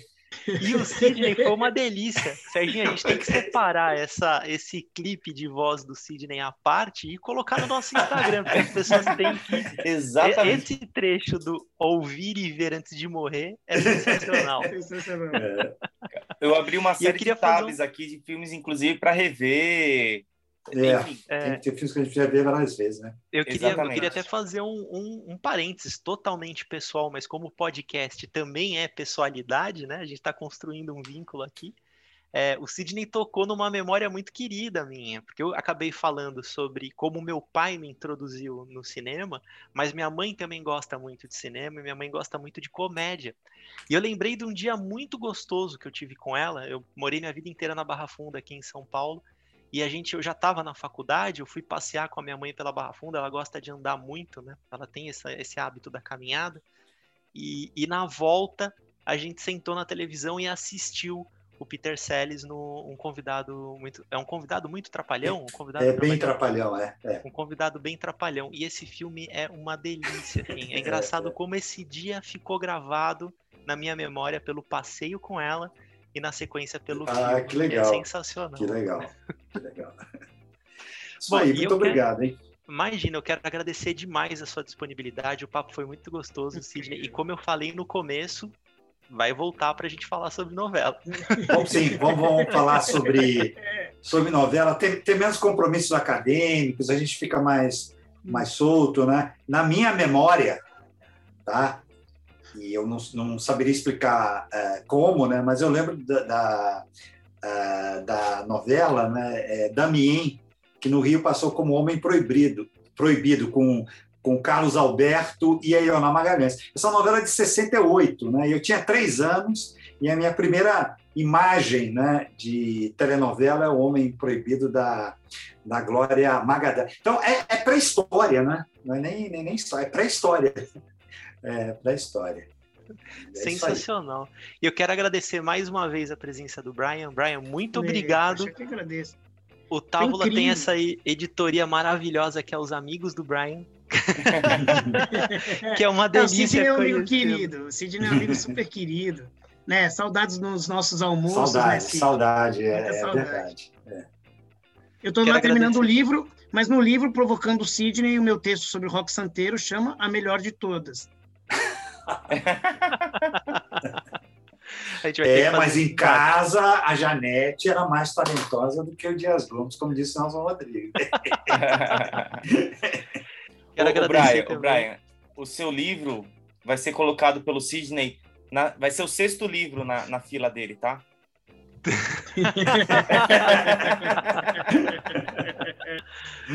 Muito bom. Quero aproveitar e agradecer também a presença do Serginho. Muito bom ter você aqui mais uma vez, Serginho. Obrigado. Só, cara, sentar e ter boa conversa é comigo mesmo. Então vamos embora. Adoro. E agradecer o Matheus Rodrigues, que sempre traz esse frescor de juventude, Matheus. E é sempre muito bom ter você aqui no Távola. Muito obrigado, viu? Valeu, muito obrigado. Eu que agradeço, é sempre uma honra. E aproveitando para fazer o encerramento do Távola, lembrando que a gente está nessa briga por seguidores, por audiência, enfim, porque o podcast ele não se, não se basta, ele precisa ser ouvido, né? E esse papo com o Sidney precisa chegar em mais gente. Então, se você curtiu, se você gostou deste papo, Compartilhe com seus amigos cinéfilos, compartilhe com quem gosta de política.